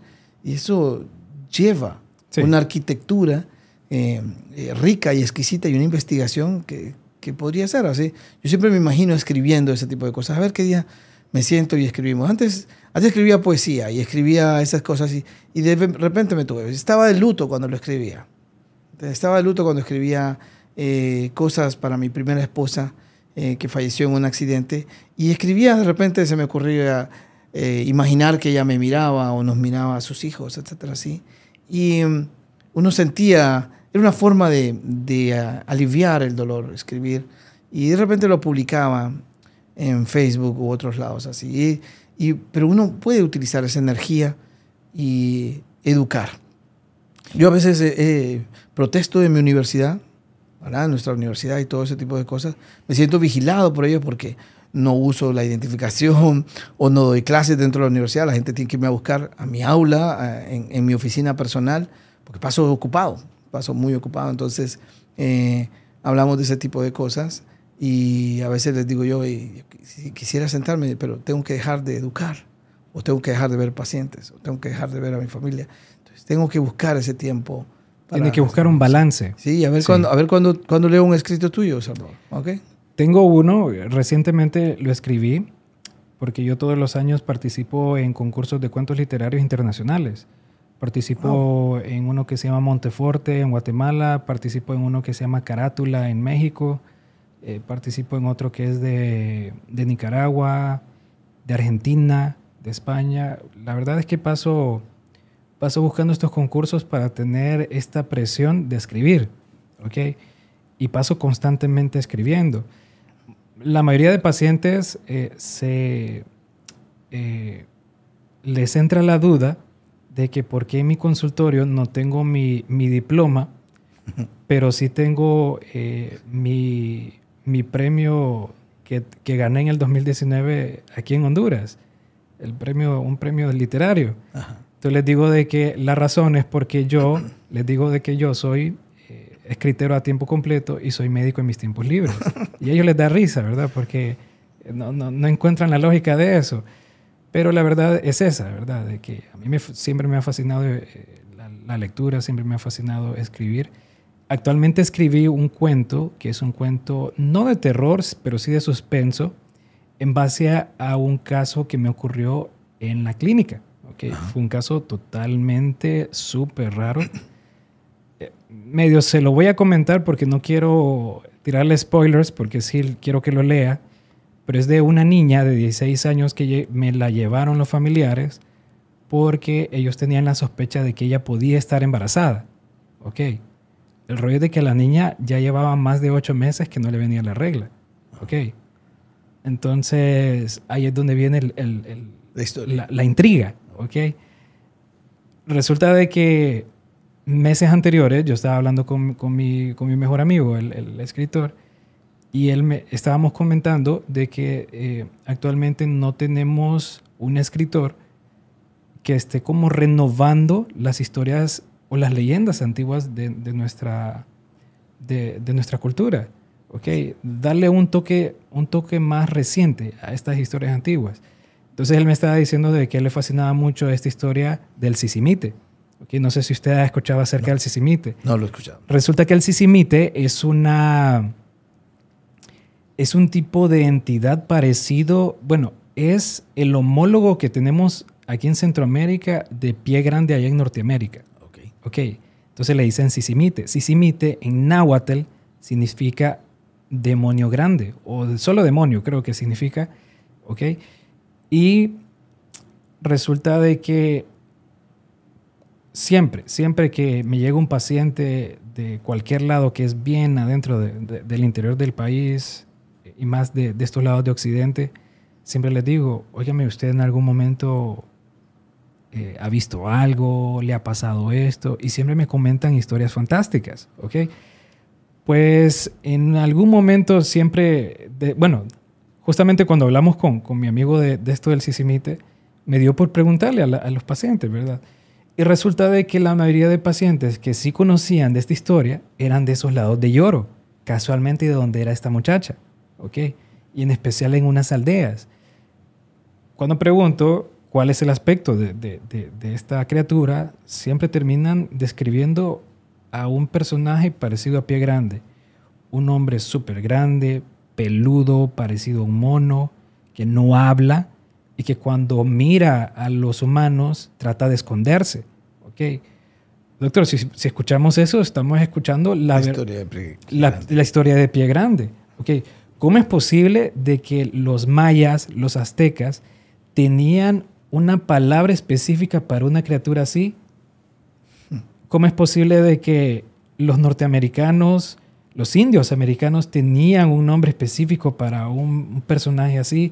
¿Cómo es posible de que allá en Asia, en China y en los lados de los Himalayas... El hombre de las nieves. El hombre de las nieves, que es el Sasquatch. ¿ok? ¿Cómo es posible que en estos lados de Vietnam hay algo parecido que se llama Oran Pendek. ¿Cómo es posible? ¿Ok? Entonces, bueno, nuestra cultura lo conoce y lo conoce con, con la expresión de bienvenidos al Himalaya. sí, entonces eh, le comenté a mi amigo acerca de esta historia que me pasó y me dijo, oíme, ¿te acordás del Sisimite? Me dice, sí, esa historia que me acabas de contar, tenés que agregarlo a esto del Sisimite. Y yo lo pensé y dije, wow, de verdad tiene razón. Lo hice, eh, me fascinó haber escrito este cuento. No es largo, lo más eh, es a doble espacio, a doble espacio tiene 15 páginas, pero a espacio normal son como 8. ¿okay? Y es algo de que me, fascinó escribirlo. Participé con él en, este, en el concurso de, de, de Monteforte en Guatemala no gané, ganó una, una periodista con un cuento feminista, ¿verdad? Que es lo que está de moda ahorita. Ah, sí. entonces al final pues no me sentí mal porque yo ya, ya sabía de que era un tema político y pues están favoreciendo esas cosas también con la literatura. Pero sí, eh, estoy constantemente escribiendo. No he publicado nada. Lo más que se ha publicado son las historias que, con las que he participado y pues las, las han puesto en las revistas estas de literatura. ¿Y cuál es tu libro favorito, Salvador? tengo varios. Pero creo que uno de mis libros favoritos no, no es un libro, no es una novela, pero sí le podría decir mi, escritor favorito. Uno de mis escritores favoritos es Jorge Luis Borges, ¿okay? ya que Jorge Luis Borges eh, botó el paradigma de lo que era la literatura eh, latina y y le demostró al mundo que la literatura latina también podía ser totalmente fantástica. Y eso es lo que a mí me fascina de Jorge Luis Borges. Eh, otro de mis escritores favoritos es Oscar Wilde. Me fascina la, manera, la soltura con la que Oscar Wilde eh, escribía. Otro de mis libros favoritos es de Mary Shelley, Frankenstein. Es más, está ahí atrás de usted ahorita, Frankenstein. Me gusta bastante leer eh, literatura del siglo XIX, a principios del siglo XX. Doctor Givago, lo estoy leyendo ahorita, es una historia de... Yo leí, creo que lo leí como a los 16 o 18 años, porque había visto la película y alguien me, me regalaron el libro. Sí. Una Biblia. Sí. Eh, ¿Qué más? Actualmente estoy leyendo... Estoy leyendo más literatura latina porque desafortunadamente pues eh, crecí en un ambiente, en una escuela bilingüe donde solo literatura inglesa y norteamericana le, le meten a uno. Desafortunadamente no inculcan la literatura latina y pues hasta ahora ya grande pues estoy buscando más literatura latina. Me está gustando bastante, estoy, encontrándole la, la, la riqueza de la, literatura, de la literatura latina y es ahí donde yo me estoy enfocando, porque claramente eh, eh, es lo nuestro. Pero definitivamente eh, a nivel mundial tenemos escritores impresionantes. Sí. A mí, a mí pienso que en medicina, enfocándonos un poquito en la medicina, deberíamos leer El médico de Noah Gordon. Es un libro que debería leerse y no es lo mismo el enfoque que usted le da. Es una historia, es una novela de un médico del siglo XII eh, que tiene una peculiaridad. Puede sentir eh, al momento de tocar a alguien si va a morir o no. Entonces la historia de la novela se va en base a eso. Eh, es un niño, pierde a su madre y siente esa primera vez que alguien va a morir justo con su madre. Entonces es una historia que ahí, eso lo, sucede en el primeros dos capítulos, así que lo digo así, entonces es, para no spoilear a nuestros estudiantes. Pero sí, es un libro que creo que debe, porque usted lo mira de estudiante de medicina de una forma, de estudiante, de médico de servicio social lo mira de otra forma y de médico de especialidad lo mira de otra forma. Y en todas las formas que usted lo mira, tiene valiosas lecciones sobre lo que es esta carrera de humanidad que nosotros tenemos. Sí. Y entre otros, eh, también eh, eh, a mí me gusta um, Ken Follett, un escritor inglés, me gusta mucho. me gusta también Juan Gómez Jurado, que es un escritor español, ¿verdad? Pues, estoy leyendo ahorita un libro de Isabel Allende, que es de una epidemia, ¿verdad? tengo ahorita el, nombre se me ha escapado, pero vengo comenzándolo. Y eh, de Juan Gómez Jurado me encanta, bueno, tiene muchos libros tipo historia, thriller, como La Reina Roja, que tiene, no es un único libro, son cinco al final. Y comienza con un libro médico, con un libro, con una historia médica que se llama El Paciente. También lo recomiendo muchísimo. Eh, y eh, eh, hay otro libro que me marcó bastante, que es La Catedral del Mar, de, que también lo recomiendo mucho, de Ildefonso Falconés. Es preciosísimo ese libro, sucede, te, contaba, creo que ya lo había mencionado en Barcelona. Y em, cuando uno busca dentro de nuestros escritores, sí hay una gran diferencia todavía. tenemos grandes escritores, pero, pero la, la, cuestión de las novelas, cuando uno lee de afuera, es que uno se tiene que imaginar afuera. Como cuando leemos eh, eh, Oro Verde, por ejemplo, aquí, eh, la, es, es, como más sencilla la imaginación, porque sabemos dónde, dónde sucedió o dónde sucede, pero cuando usted tiene que imaginar de afuera, creo que de repente eso me ha llamado a mí un poco más la atención, lo digo, sí, he pecado, me ha gustado un poco más la literatura eh, foránea que la, que la nuestra, pero también hemos leído nuestra literatura nacional. Justamente antes de, de, que empezara la pandemia, creo que fue un mes antes de que empezara la pandemia, yo estaba almorzando con el maestro Juan Ramón Sarabia, no sé si usted lo conoce. He escuchado de Juan Ramón Sarabia. Bueno, eh, estábamos almorzando porque eh, él me estaba ayudando en la edición de unos cuentos. Eh, Estamos hablando acerca de esto, de, de, cómo la gente mira a un escritor, qué es lo que la sociedad espera de un escritor y todo esto, ¿verdad? Y eh, entramos al tema ese, de que yo pues no estaba en mis planes publicar ahorita, porque en realidad no, no, no quiero publicar, más que todo me estoy dedicando solo a escribir y participar en cuentos, perdón, en concursos. Entonces él me dijo algo que definitivamente me marcó y es algo de que lo sigo, eh, esas palabras quedaron resonando en mi cabeza. Él me dijo, mira Salvador, el simple hecho de que tú escribas y a mí me guste lo que tú estás escribiendo, ya te hace un escritor. No es el hecho de publicar, no es el hecho de que tengas 10 libros publicados, no es el hecho de que de que seas el New York bestseller. No, es el hecho de que escribís y al que lo está leyendo le está gustando. Ya eres un escritor. Entonces lo agarré y de verdad eso es lo que a mí siempre me... desde ese momento en adelante me impulsó aún más en seguir escribiendo. Porque me di cuenta que lo estoy haciendo a modo personal, a modo de una superación personal y a modo de que, de que lo estoy disfrutando. ¿Verdad? Y creo que eso no solo se basa en la literatura, creo que se basa en todas las cosas, ¿verdad? Me imagino que también, bueno, en realidad también pasa con la medicina, ¿verdad? Eh, el hecho de, ser un médico no es eh, qué tan exitoso estoy siendo o qué, tan, o, qué tanto está resonando mi nombre, o si soy el mejor cirujano, si soy el mejor nefrólogo, si, si estoy en el top aquí yo creo de que está en el hecho de que si lo que estamos haciendo está repercutiendo de, la manera más positiva en la salud del paciente. Y, y, que el paciente al final lo agradezca, ¿verdad? Eso para mí es lo que vale. Yo, mm, en cuanto al agradecimiento del paciente, he aprendido a no esperarlo.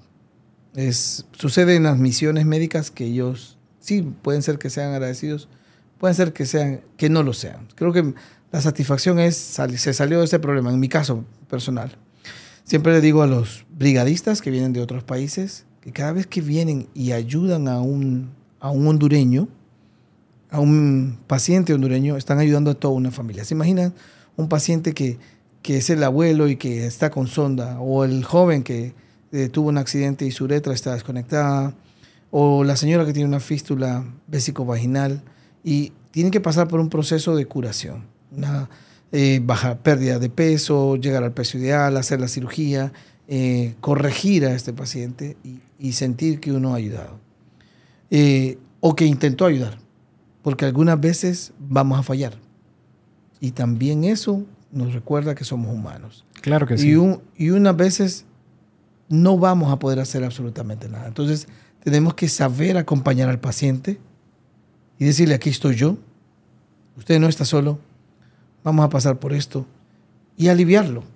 Hay que, todavía hay que agarrarle al paciente, eh, tomarle la mano, tomar el pulso, ver sus uñas, eh, tomar el pulso, escucharlo, escultarlo, tocar su abdomen, tocar su cuello, buscar soplo y, y, hacerlo. Yo hago el examen físico de mis pacientes, procuro que no sea alta velocidad, eh, porque a veces estoy lleno, hay 12 personas esperando afuera o 5 personas esperando afuera, ya es un tiempo. Y quiero ir a comer a casa, etc. Y todo, pero procuro no romper ese, ese tiempo para que el paciente se sienta examinado. ¿Cómo es posible que voy a ver un paciente que tiene una disfunción eréctil, no tomé su presión arterial? Yo tengo que tomarla para ver si no tiene una hipertensión arterial. O encontrar una hipertensión arterial y enviar un estudio, un ultrasonido o algo así que le permita al paciente eh, buscar una enfermedad tumoral o alguna otra causa que puede ser originaria precisamente de los riñones. Doctor, una pregunta. ¿Dónde cree usted de que recae eh, o, o, en dónde es que el médico, ya sea general, médico especialista, subespecialista, llega a tener esta apatía con el paciente, a no importarle lo que está ocurriendo, solo buscar su síntoma al que llegó? Mira, hay que ver, hay que entender una cosa. No solo el paciente es el humano, el médico también. Eh, ¿Cuántas veces, por, mi, en mi ejemplo, voy posguardia y me han llamado cuatro o tres veces durante la noche y al día siguiente estoy molido porque ya no, ya no me desvelo como antes o ya no puedo desvelarme como antes y llego y estoy cansado. Hubo, eh, durante este año dos veces he dicho, ¿saben qué? Cierran la consulta, no puedo darla, estoy fuera de foco, no estoy pensando en el paciente. Y a veces uno tiene que aprender esa responsabilidad. ¿Cuántas veces en luto nos ha tocado ir a dar consulta? ¿Verdad? Eh, yo recuerdo que mi primera esposa fallece hoy y tres días después estábamos haciendo una cirugía radical percutánea con el doctor Salvador y él, él, me llevó a la cirugía. Ven, tienes que ayudarme, siempre le he ayudado o él siempre me ha ayudado a mí. Y el objetivo era eh, volverme, regresarme al carril lo más pronto para que no cayera en una depresión y regresar al trabajo. ¿Cuántas veces tenemos que pagar el consultorio y no vimos la cantidad de personas que ocupamos? Tenemos que pagar tarjetas de crédito, entonces nos desenfocamos. Y ahí está, es un problema desenfocarnos, no se nos perdona. No se nos perdona. Si usted se desenfoca o se distrae, la gente no lo perdona. Por eso es importante el contacto. Hola, ¿cómo está? Y aunque uno esté en dolor, hola, ¿cómo está? Darle la mano al paciente, tocar su hombro y decir, aquí estoy, es, es, un, es un momento, es un, es un rito, es un, es un despertar, es una conjunción entre el, el paciente y uno y respetarlo. Y, uno tiene que aprender a decir, no más, no, no puedo. Sí. Lo siento, no puedo ir a una interconsulta, no puedo eh, hacer esta cirugía. Yo he dicho, esta cirugía no la puedo hacer. Tengo un compañero en Tegus que la hace mejor, o un compañero en Guatemala, o váyase a Estados Unidos, o aquí el doctor Jamil Bendek lo hace mejor, o los Salvador lo hace mejor, o el doctor Edin Quijada lo hace mejor, o el doctor Aníbal Toro, o Kimberly Vilches lo hace mejor. Entonces, Daniel Molina lo puede hacer mejor. Entonces yo tengo que dar, y me faltaron nombres probablemente que mencionar, de médicos que pueden hacer cirugías mejores que yo. Sí. Entonces también tenemos que aceptar eso. No todo es para mí. Y también otra cosa que tenemos que aceptar es que lo que yo sé no se aplica siempre a todos los pacientes. Si yo sé hacer una cirugía de piedras, por ejemplo, de una forma, no es que todas las cirugías de piedras se hacen de la misma forma. Sí. Entonces hay que poner eso, el contexto eso, y es bastante complejo de hablar. Sí. Bueno, ahora vamos con el último apartado del podcast, que es Azoros. Doctor, cuéntenos, ¿ha vivido usted en algún momento alguna experiencia, ya sea paranormal o algo de que supere toda su lógica? En algún momento, ya sea desde de cuando estuvo joven. Estoy joven.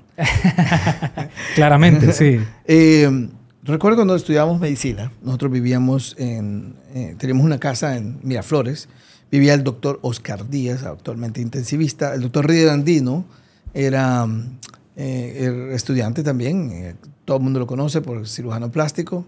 Luis Enamorado, que en paz descanse. Eh, también vivía el doctor Roberto Recinos y su servidor. Pues unas noches de tanto estábamos estudiando y uno de ellos se fueron de fiesta, etc. Y nosotros nos, con el doctor Roberto Recinos nos quedamos estudiando, pero llegó un momento en que a la medianoche ya no aguantábamos el sueño y nos dormimos. Y la radio que estaba apagada, creo que en aquella época escuchábamos una, una que se llamaba Estéreo Azul, algo así, y eh, estaba dando música clásica y de repente el, audio se volvió más grave y más grave. Y nos decía, los estamos vigilando, lo que sea, y, y, fue un, un, susto, ¿no? Fue, nos asustamos, pero creo que los dos nos pareció que lo habíamos soñado y qué raro que soñamos lo mismo, ¿no? Algo así, ya. Al día siguiente, el doctor, eh, eh, otro día, un día después, los chicos, eh, quien se quedaron estudiando fue Oscar Díaz y Luis Enamorado, estaban estudiando, y se fueron a rasurar en la noche el, doctor Díaz, y después encontró que el día siguiente, que, que el cabello que, había, que se había quedado y que quedó en la máquina había crecido. Y él decía, pero este cabello es como de que hubieran rasurado un cabro o lo que sea. Y él estaba molesto y enojado. Y después eh, eh, Luis, enamorado, soñó con alguien que había fallecido y que lo miraba y como debería estar en ese tiempo fallecido un familiar de él. Eh, ah, no me acuerdo si Reader escuchaba que las cosas sonaban en la casa. Entonces le contamos a la vecina, dueña de la casa, mire que nos está pasando esto. Ya llegaron, las señoras llegaron unas un grupo de señoras rezaron, nos hicieron rezar el Padre Nuestro y un rosario, y llegó un sacerdote y tiró agua bendita en la casa y las cosas pasaron. No más. Así, así nomás y desaparecieron más. Entonces no tuvimos más miedo, o, sí tuvimos, perdón, respeto a lo que había pasado, pero no entendíamos exactamente qué había pasado. Puede ser que haya sido un juego de casualidades o no. Otra que recuerdo fue que eh, yo, yo tengo un jeep viejo, ¿verdad? Entonces fuimos, me fui con mis hijos acaba de enviudar yo, nos fuimos a la montaña. Y el grupo que fue a la montaña eh, se fue antes que nosotros y nosotros se nos apagó el automóvil. Mis chicos se durmieron, se hicieron las 2 de la mañana y yo estaba una especie de vigilia dentro del carro. No lo pude encender, había revisado bornes y todo ese tipo de cosas. Y me quedé viendo el cielo. Increíble en la montaña la cantidad de estrellas que uno mira. No había contaminación lumínica ni nada de eso. Y de repente una estrella se movía a una diferencia, a una velocidad diferente. O sea, usted percibía, se, se, percibe, después de cierto tiempo usted percibe el movimiento de la estrella. Pero esta no, esta iba en contra de la dirección que todas iban y por un momento pensé, será un satélite, sea lo que sea, pero de repente ella se detuvo completamente en el cielo, ¿verdad? Y bajó un poco y después hizo un trazo hacia otra dirección completamente.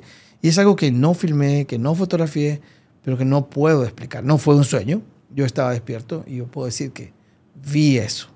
Eso es tal vez lo que pudiera contar. No fue un azoro, sino que cuál será la explicación lógica a esto. Un avión no era, un avión no vuela así, un globo no era, tampoco es así. Bueno, no lo sé. Sí, bueno, me pasó algo parecido a mí. Eh, en el podcast pasado lo, lo comenté con el doctor Javier Aparicio, eh, que fue cuando era a finales de los noventas yo vi, con mi mamá vimos, eh, no sé si usted se acuerda que en los 90 a cada rato se iba la luz. Sí. igual, no ha cambiado mucho. ahora parece en los 90 otra vez. Con... pues eh, yo estaba jugando afuera en la casa eh, con unos amigos. Estaba pequeño, tenía como 7, 8 años. Y se fue la luz. Pero sorprendentemente, el cielo se iluminó. Era de noche, pero el cielo se iluminó y era una nave extraterrestre en forma de cigarro. Gigante, grande, enorme. ¿okay? Y abajo de esta habían como unas ciertas escotillas de donde salía la luz. Lo más que duró fue tal vez unos tres segundos y luego se apagó y cuando se apagó volvió la luz. Entonces, la razón por la que se fue la luz fue por esta, por esta cosa que llegó a lo mejor y cuando, cuando llegó aquí hizo de que se apagara la luz, ¿verdad? Pues ahora que yo ya estoy grande y ya tengo pues uso de razón, ¿verdad? Ahora de que trato de, de dimensionar cómo era esta nave, pues así como la recuerdo, pudo haber sido hasta así de grande como San Pedro Sula, doctor. Y yo siempre le pregunto a alguien que, que es contemporáneo mío y que, que es sanpedrano, o que llega a la consulta y yo tengo la confianza suficiente para preguntarle, les digo, eh, ¿tú te acuerdas que en estos tiempos iba la luz? Ajá, de casualidad no viste esto así. No, doctor, yo nunca vi nada. Le he preguntado a amigos y hasta el sol de hoy no encuentro a alguien que haya visto esto. Pero yo estoy seguro que alguien más lo vio porque era enorme, era enorme. Y actualmente, no sé si usted ha visto esta serie de alienígenas ancestrales. Sí. Sacaron una, una, eh, un tipo de, de, reporte que hicieron eh, unos de la Fuerza Aérea de Chile en los años como 78, 80, de que ellos, ellos iban por la costa de Chile, no sé, tipo, creo que era en la madrugada, y ellos vieron esta misma nave que yo le estoy describiendo y la, la hicieron en, en, en, CGI. Doctor, y era la misma nave que yo vi. Entonces ahí cuando yo vi eso dije, vaya, no estoy loco, de verdad sí la vi, ¿verdad? Sí. Entonces, y así como ese, me han pasado, uff, un montón. El universo es inmenso. Sí. Yo creo que es egoísta pensar que estamos solos, de alguna forma.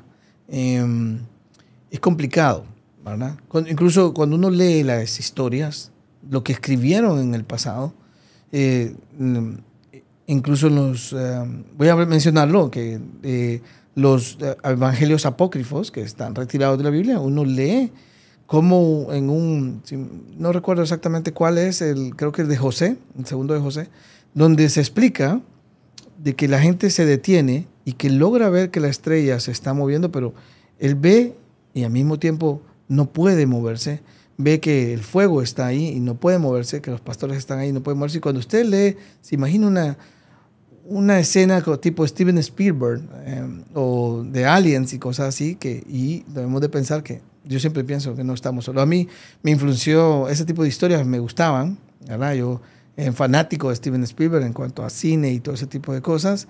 Y, y uno se ve que son historias que, son, eh, que también de alguna forma ellos escucharon o leyeron y traen eso. De ahí E.T., el extraterrestre, aliens y todo ese tipo de cosas. La película de, de Steven Spielberg, Encuentro cercano con el tercer tipo, Yeah. es basado en una historia real. Es No basado en si- una historia sí, real. Sí, yo, mm, creo que lo leí en alguna vez, Sí. pero no, no he encontrado la historia original. Y la nave la recrearon según los testigos cómo se acordaban de cómo era la nave.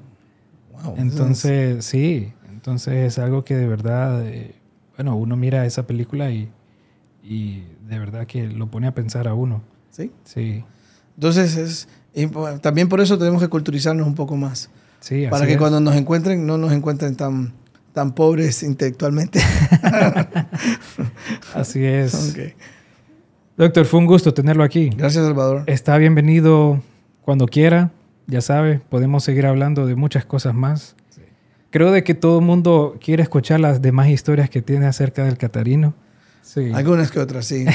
No sé si a los ginecólogos les gustará que yo las cuente, pero Creo que no. eh, sí, tenemos bastantes historias, algunas... eh, pero ¿sabe qué? Hay, hay, eh, así una historia rápida, el crecimiento personal. El del estudiante que un día me dijo, yo quiero ser urólogo. Y ahora lo es. El doctor David Chan, el doctor Carlos Izaguirre, otros doctores que están en España, eh, que fueron estudiantes en algún momento mío, eh, o que rotamos en el hospital juntos y que ahora ya están aquí, ya son urólogos. Entonces, eh, también esas son historias de crecimiento personal. También tenemos que estimular, y algo que quisiera irme, tal vez si me- se me permite un último mensaje, si algún profesor mira, un profesor de medicina mira esto, es, tenemos que estimular al estudiante a que pregunte de nuevo. Tenemos que escuchar las preguntas del estudiante. Pueden lucir infantiles, pueden lucir muy científicas. Tenemos que también aprender a decir cuando no sabemos, no, eso no lo sé. Porque explicándolo, haciéndolo nosotros, ellos también van a entender que ellos también pueden no saber algo y no necesariamente eso los va a hacer un mal estudiante o un mal médico. Solamente les, les descubre que hay algo que hay que pulir y que tenemos que trabajar en eso. Eh, nosotros tenemos que aprender. Yo no soy, eh, no lo sé todo. En urología, como les digo, a veces tengo que referir dentro de los mismos urólogos. Y, eh, pero cuando trabajamos en equipo, todo es mejor. Y es algo que también hay que entender. Somos un equipo. En la medicina somos equipo. No puede ser que yo voy a, a odiar a los ginecólogos y no aprender nada de ginecología o de medicina interna porque es otro mundo. No, todo lo contrario. Tengo que saber de medicina interna Sí. para que hablemos el mismo idioma y ellos tienen que saber de urología para que ellos se, hablen el mismo idioma. Eso lo que da es más calidad al personal de salud. Así que si me permiten con, despedirme con eso y con agradecimiento, Salvador. Gracias por este movimiento cultural que estás creando. Gracias. Para servirle, doctor. Igual eh, me alegra haber tenido esta conversación que se supone era una hora y se alargó. Sí, Hay material. sí, claro que sí. Un gusto. Hasta pronto, doctor. Hasta